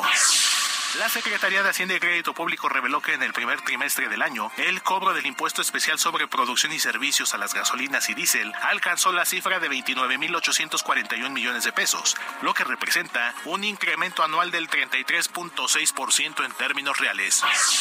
Informó para las noticias de la tarde Héctor Vieira. Muchas gracias, muchas gracias por la información a mi compañero Héctor Vieira. Ya son las siete con dieciséis, las siete con dieciséis horas del centro de la República Mexicana. Bueno, pues está todo listo para que mañana, un día importantísimo en el Reino Unido, con la coronación de un nuevo rey. Hay quienes dicen que es verdaderamente anacrónico este tipo de actos en pleno siglo XXI y sobre todo cuando las monarquías prácticamente empiezan a ser despreciadas en todo el mundo pero deberá de ver usted los miles y millones de británicos que en realidad están eh, pues conscientes de su realidad monárquica y que están pendientísimos de lo que ocurre el día de mañana. El Reino Unido está listo para coronar mañana sábado al rey Carlos III en la emblemática abadía de Westminster. Habrá solamente 2.200 invitados, 6.000 menos que en la coronación de su madre Isabel II en 1953. En Londres, fanáticos de la corona británica ya acampan en el Mall, la avenida que va del Palacio de Buckingham hasta la Plaza de Trafalgar, para tener la mejor vista posible de este histórico acontecimiento. Aunque no todo será fiesta, pues habrá grupos que se han declarado grupos antimonárquicos, quienes ya ven a la monarquía como pieza de museo, el grupo se llama Anti-Monarchic Republic y está promoviendo protestas en Inglaterra y también en Escocia. ¿Qué pasará a partir de hoy? Bueno, a partir de mañana, para, para, el tiempo del centro de México, todas las transmisiones desde el Reino Unido las podremos tener desde las 4 de la madrugada, por si usted se quiere desmañanar, bueno, pues es decisión de usted. Por lo pronto, la doctora Aribel Contreras es coordinadora de negocios globales de la Universidad Iberoamericana. Estimada doctora Contreras, qué gusto saludarla. Muy buenas noches. ¿Cómo está? Muy buenas noches, Jesús Martín. Como siempre, un gusto poder saludarte y estar aquí contigo y con todo tu auditorio. La coronación de un rey en pleno siglo XXI. ¿Cómo está la monarquía británica? Más viva que nunca, está habiendo problemas como la monarquía española. ¿Cómo debemos entenderla de este lado del mundo, doctora Contreras? Me encanta tu pregunta, Jesús Martín, porque me parece que la monarquía británica se encuentra en arenas movedizas. Por un lado, por supuesto que en calidad de jefe de Estado, el soberano o la soberana, en este caso, pues el rey Carlos III, se enfrenta, como tú atinadamente decías, pues un cuestionamiento de si en verdad los países que están bajo el cobijo del Reino Unido desean continuar teniendo una monarquía constitucional o bien si desean hacer una transición hacia la conformación de una república, como ya lo ha hecho eh, Bahamas en noviembre de 2021 y como hoy en día existe el planteamiento de Canadá, pero también algunas corrientes en Australia donde dicen, pues a lo mejor lo que queremos es hacer un referéndum y dejar de ser parte de la corona, como también lo está haciendo ya Jamaica. Sin embargo, también existe la debacle económica la luz del el, el impacto por la pandemia y la guerra en Ucrania, que aunque son temas que le corresponden al primer ministro, a Rishi Sunak, finalmente son turbulencias que impactan al interior del Reino Unido. Y si eso fuera poco, como tú bien lo decías, pues después de siete décadas del reinado de Isabel II, ahora en esta nueva era, con Carlos III, pues queda el cuestionamiento de si el trono le queda muy grande al rey, si en verdad él continuará logrando avanzar en el legado de su madre, en este llamado a la unidad, no solo en el interior del Reino Unido, sino también bajo el paraguas de la comunidad de naciones que se conforman por 54 países, donde tienen lazos culturales, diplomáticos, de cooperación con, con el Reino Unido, y donde pareciera que cada vez se diluyen estos esfuerzos, Jesús Martín. Así que, por lo que estamos viendo, es un escenario que hay que estar observando bajo lupa, más allá de la corona y el simbolismo el día de mañana, creo yo que hay que ver el fondo y no solamente la forma. correcto. Bueno, pues estas arenas movedizas harán que se hunda el rey Carlos III, porque me queda completamente claro, yo creo que a todos en el mundo, que Carlos III no es Isabel II, ¿eh? bajo ninguna circunstancia. En lo absoluto, más que la sangre que corre por sus venas. Nada más. Y, y, y, y donde vemos que no ha logrado e inclusive a lo largo de ya todos estos meses que él asumió como, como rey, eh, mañana, digamos, es la cereza del pastel, donde se une él como soberano, el pueblo y el, eh, la religión, donde estará el arzobispo de Canterbury eh, oficiando esta ceremonia y le pondrá la corona una vez que él esté sentado en el trono. Más allá de, de esta ceremonia, vemos a un rey que no ha logrado porque no lo logró décadas atrás y menos ahora ser eh, eh, este rey empático, que el pueblo lo quiera, eh, donde inclusive el pueblo desearía que fuera Lady Di y no Camila, a la que se, se le va a, a, nombrar en lugar de ya ser reina consorte, va a ser ahora reina, y donde su vida privada pasó a ser tan pública, la de él y la de sus hijos, que sin duda hay un gran cuestionamiento de si en verdad ellos representan al pueblo, algo distinto a lo que significó eh, Isabel II, y donde también tenemos, eh, no, no hay que olvidarlo, que aunque a él no le corresponden las decisiones de gobierno, no olvidemos que también hay un impacto por el Brexit que, que, se ha venido viviendo durante los últimos años, donde hay un costo económico, también social, y además esto tiene un impacto inclusive religioso entre las dos Irlandas, donde se trató de imponer una frontera dura, después se intentó flexibilizar, pero que vaya, son tantas agendas tantos frentes que tiene el Reino Unido, incluyendo el nuevo intento de buscar la independencia de Escocia, que no sabemos si Carlos III le alcanzará para abordar tantos frentes, a trabajar con eh, Rishi Sunak, que también vivió momentos de turbulencia al gobierno por tener tres primeros ministros en una cuestión de menos de seis meses, y donde la economía está viviendo una verdadera afectación con una inflación de casi dos dígitos, una libra esterlina tambaleándose y donde también al interior del país se cuestionan si en verdad quieren o no que Reino Unido siga apoyando eh, y financiando la guerra en Ucrania. Así que vaya debate la que hoy se encuentra el país. Y vamos a ver si otros elementos que orbitan a Carlos III no le quitan la atención, porque efectivamente Carlos III no tiene el carisma de su mamá y hoy hay otros dos elementos que están flotando en el aire. Uno, el disgusto que hay para muchas personas ver a Camila Parker en el lugar de Lady D Finalmente, Camila logró ser lo que quería hacer desde hace muchos años, ser reina, consorte de, de, Inglaterra y bueno, del Reino Unido. Pero la pelea de los hijos, ¿eh? la pelea entre Harry y William, yo creo que eh, eh, cómo se van a llevar, cómo se van a mirar, cómo se van a tratar, yo creo que le va a robar mucha cámara al rey Carlos III, ¿no crees? Por supuesto, la ausencia de Meghan, que ya queda descubierto que no va a estar a petición justo del rey Carlos III, esta división y este divorcio familiar entre los dos hermanos a la luz de, del inicio que Henry se casó, donde queda claro que pues quien deberá de atrapar los reflectores es el heredero al trono, que es el, nuevo príncipe de Gales, que es William, junto con Kate, pero que también ya hay rumores de eh, literal un divorcio cercano entre ellos. Entonces, eh, este tambaleo y estos tsunamis monárquicos no le ayudan al papá y que lejos de ayudar lo dejan muy mal parado. Pues y encima sus formas, sus malos modos de él que dejaron al descubierto algunos videos que se hicieron virales a escasos días de haber asumido el trono, pues veíamos que es un personaje que también, y lo digo con mucho respeto, su edad ya no le ayuda. Será un reinado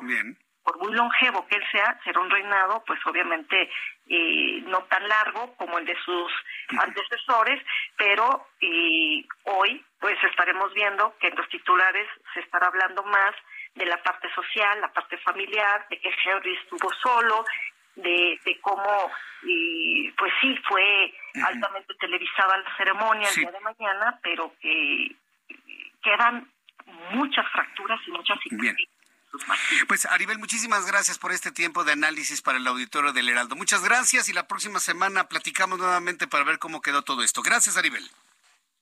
Al contrario, agradecida yo y un fuerte abrazo. Fuerte abrazo. Mensajes. Escucha las noticias de la tarde con Jesús Martín Mendoza. Regresamos.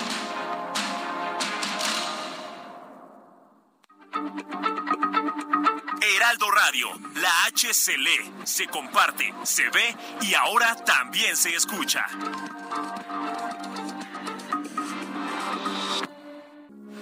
Heraldo Radio, con la H que sí suena y ahora también se escucha.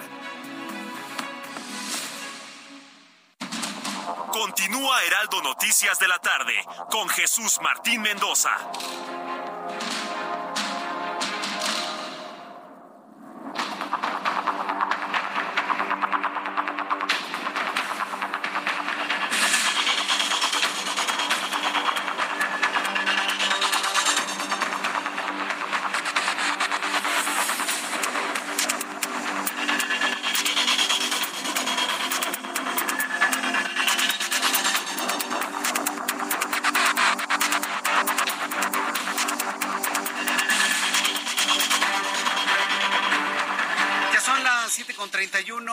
Centro de la República Mexicana.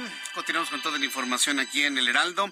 Mi querido Roberto San Germán, ¿cómo estás? Bienvenido, muy buenas noches. Buenas noches, mi querido Jesús Martín, y buenas noches a toda la gente que nos sintoniza. Pues aquí andamos ya para hablar de este fin de semana que se viene fútbol, Fórmula 1, boxeo, tenis, muchas cosas, mi querido amigo. Sobre todo el boxeo, todo el mundo está esperando la pelea del Canelo contra... John, John Ryder. John Ryder, quién sabe quién diablo será. Es un británico. ¿Qué te están de moda los británicos? los británicos, ¿eh? Con, Carlos III, por favor. Imagínate que le gane por knockout, ¿no? Al británico, así le puede ir a Carlos III, ¿no? o sea, hermano, de verdad, es que me da risa. O sea, que todavía tengan el descanso. Van a sacarlo en televisión. Estamos siglo XXI, todavía reyes. O sea, no, de verdad, ¿en dónde estamos? O sea, pero bueno. Es lo que nos decía nuestra analista. Están en arenas movedizas. Pero bueno, vamos a entrar con el tema del boxeo mi querido Roberto, y hacemos contacto con Erika Montoya, reportera de Meta del Heraldo Media Group, enviada especial a la ciudad de Guadalajara, en donde se realizará la pelea entre Saúl Álvarez y el británico John Ryder. Erika, ¿cómo te va? Estamos aquí, Roberto San Germán y tu servidor. ¿Cómo estás, Erika?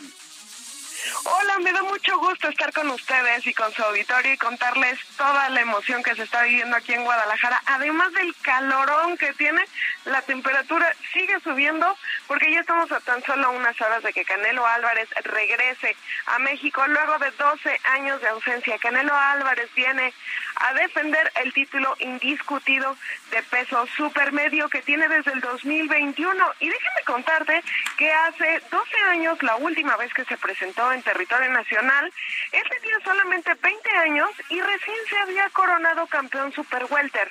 Ahora, 12 años después y después de una larga gira por Estados Unidos, regresa con 11 títulos dentro de su récord y además el campeonato indiscutido, algo que ningún otro mexicano ha logrado.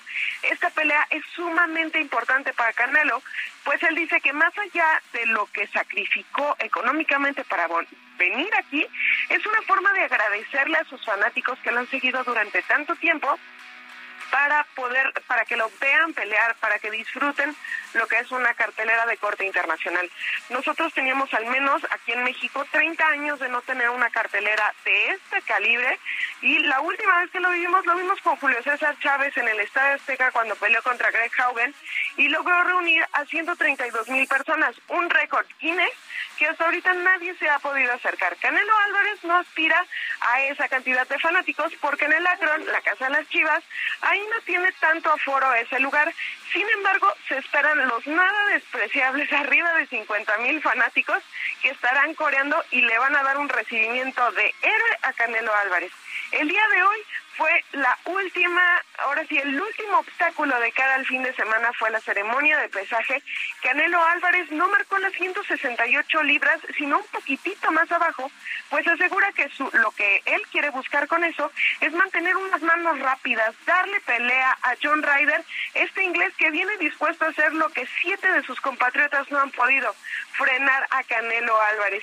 Canelo está muy emocionado por la posibilidad, la cara que trae de disfrute es impresionante y el amor de los fanáticos ni te cuento, porque déjame decirte que hoy, desde las diez y media de la mañana, una multitud de fanáticos se puso afuera del Teatro de Gollado, que es donde fue la ceremonia de pesaje, y ahí se aguantaron casi hasta la una de la tarde, que fue cuando salió Canelo, solo con tal de gritarle, de pedirles un autógrafo o que se sacara una foto.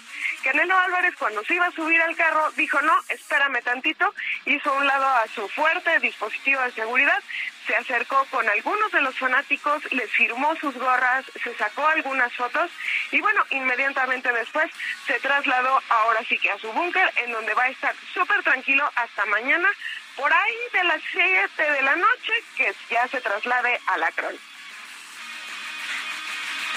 Erika, muchas gracias por el informe desde Guadalajara. El lunes platicamos más sobre el resultado de la pelea. Muchas gracias, Erika. Perfecto, que tengas buena noche, Jesús.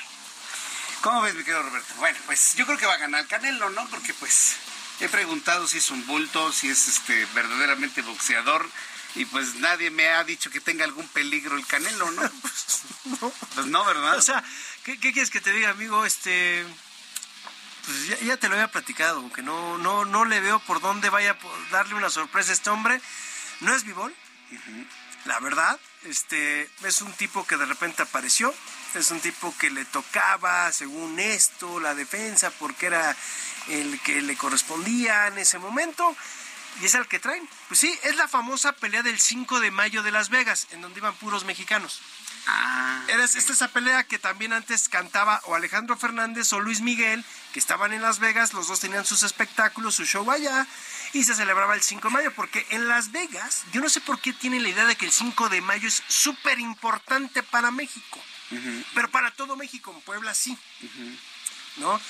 En cierta región de Puebla es muy importante ese festejo, pero en otros estados ¿Sabes? Porque te lo explican o te lo dan en la materia de historia. Sí. Pero no tiene ese arraigo que ellos piensan. Yo cuando una vez fui me dijeron, oye, el 5 de mayo. Pues, ¿Que el 5 de mayo qué? es la pelea de México. que No, compadre, pues está padre, pero no. A mí es más importante el 15 o el 16 de septiembre o el 20 de noviembre. Pero pues el 5 de mayo los acapuastlas son los que celebran, ¿no? Sí, sí, sí. Sí, para, para México es ganarle una batalla a los franceses, ¿no? Y para los estadounidenses, pues el tiempo que ganaron para poderse apertrechar y de esta manera ganarle a los franceses en medio de todo el lío que traían con la guerra de secesión. Ahora, o sea, entendiendo ese punto, pues para muchos, ¿qué no? Finalmente fue una victoria de Estados Unidos cuando México ayudó a retrasar la llegada de los franceses. Exactamente, la época del general Ignacio Zaragoza, o sea, todas estas cuestiones, pero de eso a que sea algo tan así, no. Entonces, era la famosa pelea cuando estaba Julio César Chávez, cuando estaba Eric el Terrible Morales, Juan Manuel Márquez, Marco Antonio Barrera, el Finito López, la, Chiquita González, eh, estaban antes Sal Sánchez, no sé, eh, Guadalupe Pintor, Carlos Zárate, todos estos eh, de, no, de, de grandes boxeadores, eran de esas épocas, era el 5 de mayo famoso cuando se hacían. Ahora pues ya no tuvo con quién y se lo trajeron acá al Lacron. Ojo, ¿eh? No se vendieron los boletos. Los van a regalar. Los van a regalar. Para que se llenen, ¿no? Para que... Pues para que esté lleno, son 50 mil aficionados los que caben. ¿Y cuántos boletos vendieron? Pues no sé la cantidad, pero yo sé que no fue lo que esperaban. Wow, eso sí debe estar teniendo a alguien muy, muy preocupado, ¿eh? A ver, es que, ojo, Canelo ¿Es un buen boxeador? Sí. Lo mejor que tenemos ahorita, podemos decir que sí, o uno de los tres mejores. Pero no tiene el arraigo de Julio César Chávez. Él no tiene ese contacto con el pueblo. Si tú te das cuenta, la gente no es muy querido, no es muy seguido. Tú hablas de Julio César Chávez y todo mundo hablábamos de Julio César Chávez. Del Canelo Álvarez no hablamos como de Julio César Chávez. Sal Sánchez. La pelea de Sal Sánchez contra Wilfrido Gómez, todo mundo hablábamos de esa pelea. Era Sal Sánchez el que se murió luego en un accidente automovilístico en el Estado de México. Pero era Sal Sánchez, había ese vínculo. El Púas Olivares, el ratón Macías, paraban la República Mexicana, paraban la Ciudad de México. O sea, ese día era la pelea del Púas Olivares, era la pelea del ratón Macías. El Mantequilla Nápoles, eh, cubano-mexicano, Ultiminio Ramos. Hoy te dicen, es la pelea del Canelo Álvarez en Guadalajara. Gracias. Que les vaya bien. Dios los bendiga. Sí va a ganar el Canelo porque le ponen puro bulto. Pero que tú me digas, pero aunque me dijeras que fuera una buena pelea, no hay ese arraigo que hubo. Creo que nuestro último gran pugilista que quiso el pueblo fue Julio César Chávez, amigo. Y Juan Manuel Márquez con las de Paquiao, pero creo que el último que sí tú puedes decir ídolo, ídolo, el gran campeón, Julio César Chávez. Y no hemos tenido otro, porque desgraciadamente se tarda mucho tiempo en darse ese fenómeno. Antes de Julio César Chávez sí estuvo Sal Sánchez, pero antes realmente fue el Púas Olivares. Hay, hay como 20 años de diferencia entre uno y otro. Es a lo que voy. O sea, el Púas Olivares también paraba la Ciudad de México cuando boxeaba. O sea, no nos hagamos. Pero era ese arraigo que había con el pueblo. eso no lo tiene el Canelo. Sí, no, él, está muy allá. ¿Qué es más del norte o qué? No, no, no, eh, eh, no ha logrado esa conexión con el pueblo, como que el pueblo no lo ve como su representante, vamos.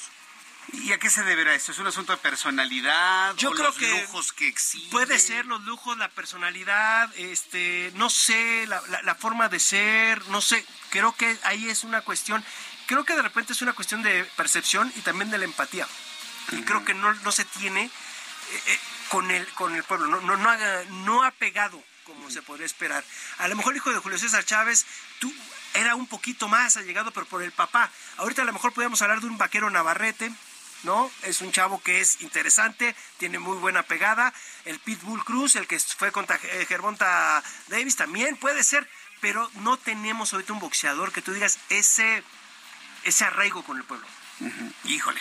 Pues a ver, mañana qué hora es la pelea A las nueve de la noche, amigo. Eh, eh, se supone que es a la hora que él debería estar subiendo dependiendo de todas las peleas, porque hay que recordar que hay preliminares llevas varias antes, ¿no? Que también son de la cuadra del Canelo, porque él está metiendo a su gente ahí al Canelo Team, entonces tiene algunas peleas y pues ya viene contra John Ryder. A ver, a ver, qué pasa, ¿no? Ajá, a ver qué pasa. Y fíjate, ya rápido nomás, para terminar la Fórmula 1, rápido, Checo Pérez quedó en cuarto lugar en la segunda práctica, en la primera le fue muy mal, en el onceavo lugar les fue mal a los Red Bull, ¿eh? Hoy no les fue bien en las prácticas, ya en la segunda le fue mejor a Verstappen, pero A ver qué pasa, tienen que mejorar para el día sábado la calificación para la parrilla de salida, amigo. Y pues se viene también la Liga de la Mediocridad, el repechaje del fútbol mexicano, tu maquinita mañana contra el Atlas. Sí, ya veo, ya ni me los menciones.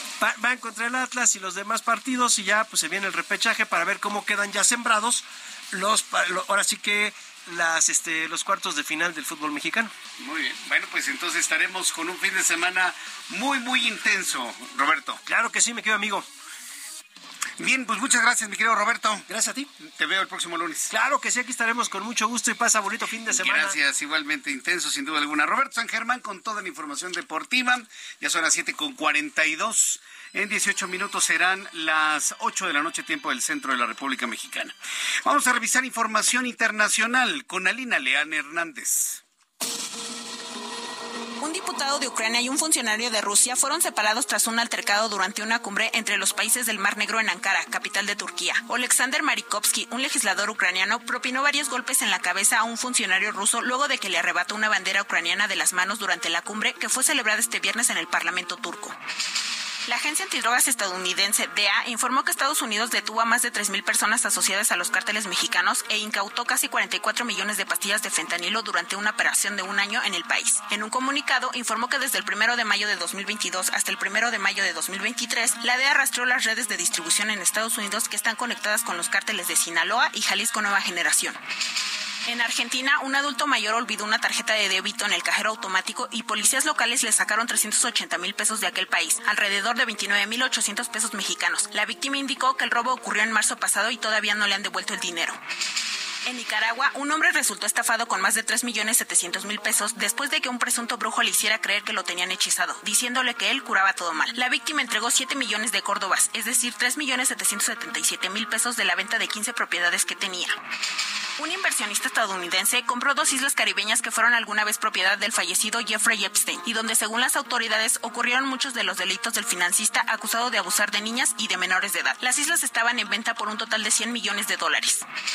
La Corte Suprema de Estados Unidos detuvo este viernes la ejecución de Richard Glossy, cuyo caso obtuvo el apoyo del fiscal general republicano del Estado después de una investigación arrojara nueva luz sobre las pruebas del asesinato por el que fue condenado en 1997. Los jueces actuaron después de que un panel dividido del Estado de Oklahoma votara el 26 de abril en contra de recomendar el indulto para Glossy de 60 años y cuya ejecución estaba programada para el 28 de mayo.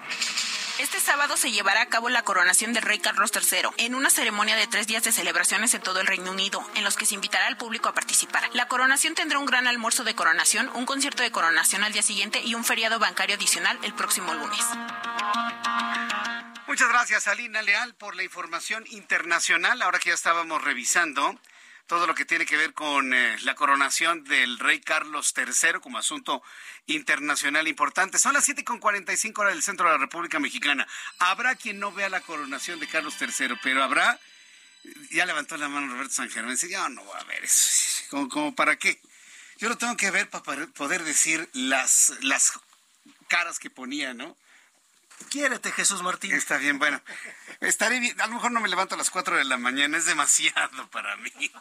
Gracias, Roberto, que te vaya muy bien. Nos vemos el próximo lunes. Eh, bueno, lo que sí vamos a hacer es ir al cine. Y yo le propongo que vayamos al cine, nos divertamos. Ahora que ya terminó la emergencia de la pandemia, pues ya todo pues completamente normal.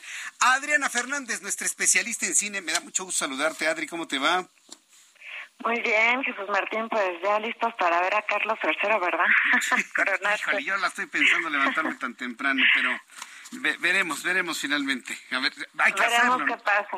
Y si no lo veremos después, aunque no sea en vivo. En un resumen de 10 minutos, ¿no? Exacto, exacto, Jesús Martín. Pero bueno, pues vamos a hablar de cine y vamos a hablar, Jesús Martín, de una película animada que estrena en cines que se llama Home is Somewhere Else. O sea, mi casa está en otra parte. Y es una película que nos cuenta tres historias sobre la migración a Estados Unidos. Jesús Martín es una película de Carlos Hagerman y Jorge Villalobos que justamente nos cuenta como una niña que es hija de una dreamer, de estas niñas que llegaron a Estados Unidos siendo chicas y pues crecieron allí pero no tienen papeles y de un inmigrante, bueno, pues como su estatus, el estatus de sus papás está a punto de expirar, ¿no? Y con eso esta niña se quedaría sin papás porque los expulsarían, como ha estado sucediendo. Habla también del caso de dos hermanas que viven cada una en diferente lugar. Una vive en Los Ángeles, la otra vive en Yucatán y quiere ser médico.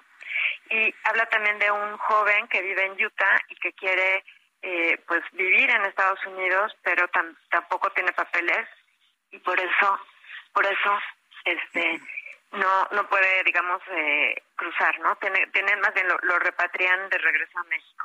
Entonces la verdad es que es muy interesante esta historia Jesús Martín. Fíjate que em, lo hemos comentado varias veces creo que la animación no es necesariamente un medio para para niños no o sea esta es una película para adultos es una película que nos cuenta estas problemáticas es de hecho un documental tal cual, este, esta de mi casa está en otra parte, sino lo que hacen los directores es que utilizan la animación para contar estas tres historias y pues con las voces de los, de los, digamos, involucrados, ¿no? O sea, todos los que allí hablan son los que viven esta problemática en Estados Unidos. Entonces está muy bonita la película, yo de verdad se las recomiendo mucho y te puedo decir que es una de las que más me ha gustado a la fecha en lo que va del año Jesús Martín y le doy tres estrellas y media a Mi casa está en otra parte. ¿Esta película está en plataformas o solamente en salas? Esta está en salas, Jesús Martín. Justo la estrenaron ayer, ya ves que ahora los estrenos en jueves. Entonces se puede ver en, en, cines, está en cines. Mm, muy bien, me, me, agrada el asunto, sobre todo porque hay en este momento una discusión entre México y los Estados Unidos sobre la migración, sobre el trabajo, los migrantes este, ilegales, el cierre de la frontera de la inmigración ilegal la promoción de la inmigración legal, por supuesto, bien documentada. Y yo creo que tomando en cuenta este contexto noticioso, pues valdría mucho la pena ver Home is Somewhere Somewhere, somewhere else. Home is somewhere else, exacto. O mi casa está en otra parte. Y es también un poco la dinámica del migrante, ¿no? Martín, que no soy de aquí, no soy de allá, este, ¿no? Como que no, soy bienvenido quizá, pero tampoco pertenezco a mi propio país. O sea, es, es, una dinámica bien compleja y creo que lo retratan muy bien a través de estas tres historias. Muy bien, pues vamos a verlo con mucho interés. Segunda recomendación para este fin de semana, Adri. La segunda recomendación, Jesús Martín, es una serie que vi hace tiempo en, en Netflix, pero como que la, la revisité, digamos, recientemente porque como que tenía ahí un capítulo todavía listo para ver y se llama Desde Adentro. Es una es una serie que sale Stanley Tucci. ¿Te, acuerdas de Stanley Tucci, Jesús Martín? ¿Sabes quién es? Este actor italoamericano que también tiene un programa sobre comida que viaja por todo Estados Unidos, por toda Italia, hablando de comida italiana. Y esta es una serie de lo más extraña porque nos cuenta la historia de un digamos, eh, asesino, él es Stanley Tucci, está en una cárcel en Estados Unidos, está condenado a muerte por haber matado a su esposa, escondió la cabeza de su esposa, o sea, es como que una premisa muy extraña, pero al mismo tiempo él actúa como una especie de Hannibal Lecter, donde él resuelve misterios y asesinatos que tienen lugar en otro país, en Inglaterra. Entonces, es una historia bastante interesante, son como dos historias paralelas, digamos, y aquí lo que vale mucho la pena pues es la actuación de, Stanley Tucci y la historia en sí son solamente cuatro capítulos, Jesús Martín, son de una hora cada capítulo, pero te la echas bastante rápido porque te intriga mucho la premisa, ¿no? Como este hombre encerrado en una cárcel pues en a medio de, los Estados Unidos puede resolver un crimen que tiene lugar en Inglaterra, se llama Desde Adentro y se puede ver en Netflix, es una serie y también es una opción para los que se quieran quedar en casa, pues una noche en casa con Netflix y unas palomitas, vale también la pena. Oye, que estás hablando de series, espero que ya vayas avanzando en Succession, ¿eh, Adri? Oh, claro, que ¿Qué tal? no, esta cuarta temporada está, no, no, no, buenísima. No, no. Con todo. sí, no, ya, ya quiero que sea domingo, hombre, ya, ya, ya. No, yo también, Jesús Martín, ya nos surge a ver qué hacen este este par de hermanos, Dios mío, Dios mío. Sí, no, no, no, no, pero a mí lo que me encantó fue esta forma de negociación, ¿viste? En la cima de la montaña. Y como Matson le dice a los Roy, ¿ya vieron a todos? Desde aquí todos se ven pequeñitos, pero nosotros no lo somos, le dice Matson. ¿Qué tal? no, no, no. Lo, que es el poder, ¿no? Y sentirse por encima. Lo que es el poder. Lo que es el poder del dinero y el poder mediático. Sí, no, no, esa frase refleja a los políticos y a los empresarios de cualquier parte del mundo. ¿Ya viste a todos los demás? Desde aquí se ven chiquititos, pero nosotros no lo somos. Nosotros no lo somos, nosotros somos omnipotentes. Sí, así es. No, no, no, qué serie. ¿eh? Tenemos el destino en nuestras manos. No, es, una super serie. De verdad, cada vuelta de tuerca, cada cosa, Jesús Martín, crees que algo va a pasar, se va por otro lado, pero también escrito ese guion, son una maravilla, una maravilla esos guionistas. Sí, ¿eh? no, esos guionistas son, bueno Va, a seguir ganando premios esta, esta serie, estoy completamente seguro. Lo único que lamento es la salida de Brian Cox de la serie, pero pues... Ah, yo también. Bueno, pero como que lo vuelven a poner. Sí, como que de repente aparece por ahí. bueno, ya no digamos más para no darles spoilers acá a los amigos. Exacto, ni un spoiler más, ni un spoiler más. Ya, veremos el, el, séptimo el séptimo capítulo este domingo, Jesús Martín, qué emoción. Muy bien, ¿Qué pasa con esa familia? ¿Eh? Danos tu cuenta de Twitter para que el público te pueda comentar, preguntar, consultar. Claro que sí, mi querido Jesús Martínez, arroba Adriana99, arroba Adriana99, aquí me pueden escribir, hacer comentarios, preguntas, con muchísimo gusto. Bien, Adri, pues me dio mucho gusto saludarte y desearte, como siempre, que tengas un gran fin de semana. Va a estar muy interesante el tema del rey Carlos III, no te lo pierdas. Sí, y ya lo platicaremos también la próxima semana. Ya lo platicaremos, ya lo platicaremos y ya platicaremos por qué Carlos es un hombre medio maldito en Inglaterra, Jesús Martín. Ya luego te platico eso. Ah, sí, platícame eso, porque vaya, todo lo que es la corona británica ha como generado películas y series, ¿verdad? Uf. Sí, sí, sí, exacto. Sí, sí, porque a Carlos primero le cortaron la cabeza.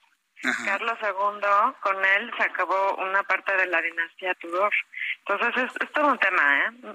Este, no sé, Carlos III no es muy auspicioso ese nombre y, y, en este personaje tampoco lo creo. Pero pues vamos a ver qué pasa. Me parece muy bien. Adri, te mando un fuerte abrazo y muy buen fin de semana. Igualmente, mi querido Jesús Martín, un cinematográfico fin de semana. Pásala muy bien, gracias igualmente, hasta pronto. Gracias. Y gracias a ti. Bueno, pues Adriana Fernández con toda la información de cine, las recomendaciones para este fin de semana. Yo quiero desearle que pase un muy buen fin de semana, que disfrute a su familia, que se disfrute usted también a sí mismo que utilice el teléfono celular lo menos posible, privilegie platicar con su familia, privilegie platicar con sus amigos, apague el celular, mire frente a frente, cara a cara a los que ama, los que quieren, los que viven en su casa. ¿Qué sentido tiene ir con los amigos, sentarse en una mesa y todo el mundo platicando con gente que puede estar del otro lado del mundo y no mirarse cara a cara? Es la actividad más injusta del mundo. Por eso yo le invito a que cuando desayunen, coman o cenen, apaguen celulares y platiquen en familia. Los espero mañana en Digitales 9 de la mañana, lunes 2 de la tarde, Heraldo Televisión, 6 de la tarde, Heraldo Radio. Soy Jesús Martín Mendoza. Gracias. Buen fin de semana. Esto fue Heraldo Noticias de la tarde con Jesús Martín Mendoza.